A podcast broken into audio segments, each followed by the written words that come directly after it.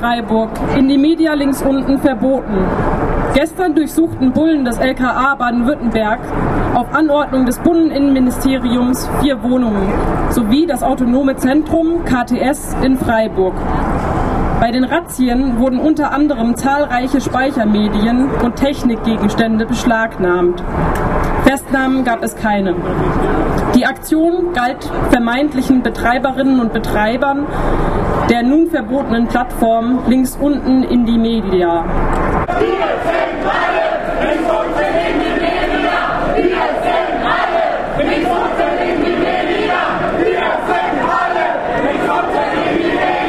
Ich verlese jetzt einen Beitrag der Roten Hilfe und zwar vom Bundesvorstand.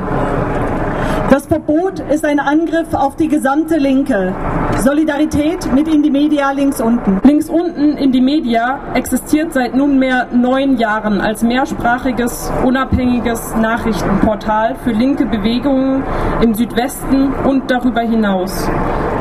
Auf dem Portal wird per Open Posting über Themen wie Antifaschismus, Ökologie, Antikapitalismus, Feminismus, Antirassismus und weitere soziale Kämpfe berichtet.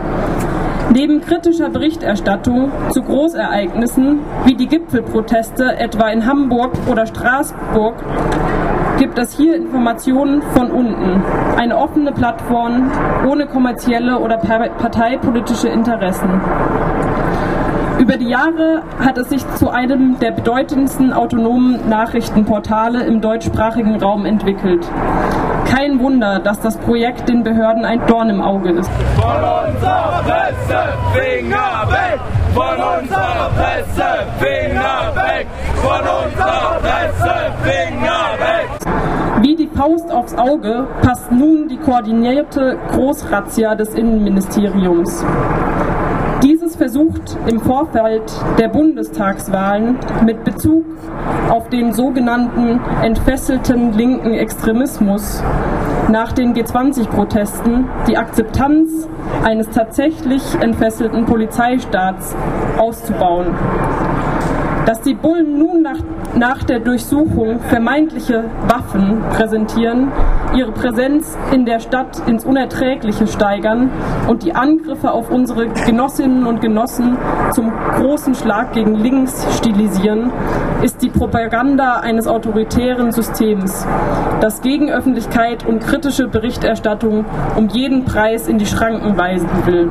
Das ist eine massive Repression gegen die Pressefreiheit in Deutschland und ein Angriff auf linke, emanzipatorische Räume und Strukturen und auf selbstorganisierte, unabhängige Presse von unten. Wir sind alle links die Media. Wir sind alle links die Media.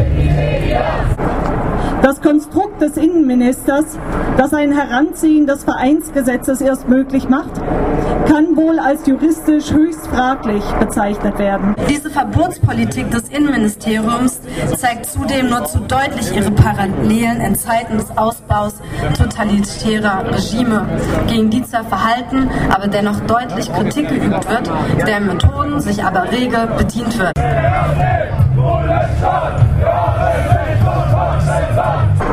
Das Verbot der Medienplattform ist ein Angriff auf die gesamte linke antikapitalistische Gegenöffentlichkeit. Diese zu verbieten ist ein Akt der Zensur und bedeutet eine eklatante Beschneidung der Meinungs- und Pressefreiheit. Über den Zeitpunkt der Verbotsverfügung kann nur spekuliert werden. Es ist denkbar, dass das Innenministerium das angekratzte Image aufpolieren möchte, nachdem nahezu wöchentlich neue Medienberichte und Erkenntnisse über die massive, ungezügelte Polizeigewalt gegen Anti-G20-DemonstrantInnen erscheinen. Ebenso offensichtlich ist die zeitliche Nähe zur Bundestagswahl, bei der die CDU sich als Law-and-Order-Partei zu profilieren versucht. Während militante Neonazis sich vielerorts ungestört tummeln und ihre Hetze verbreiten können, stellt das Bundesinnenministerium einmal mehr klar, dass der Feind nach wie vor links verortet wird. Die Rote Hilfe e.V. solidarisiert sich mit den Betroffenen und fordert die sofortige Zurücknahme der Verbotsverfügung. Harte Zeiten erfordern unabhängige Berichterstattung. Getroffen hat es einige, gemeint sind wir jedoch alle. Auch Angriffe auf unsere autonomen Zentren, wie die Razzia in der KTS gestern oder die seitens der Politik geforderte Schließung von Räumen, der Räumen wie der Roten Flora oder der Riga Straße, werden wir auf keinen Fall stillschweigend hinnehmen. Wir werden in all unserer Unterschiedlichkeit zusammen gegen die Unterdrückung unserer Ideen und Vorstellungen einer besseren Welt für alle Menschen kämpfen. Da können sich de Maizière und Co. gerne auf was gefasst machen. Getroffen hat es einige, gemeint sind wir alle. Bleibt Sand im Getriebe.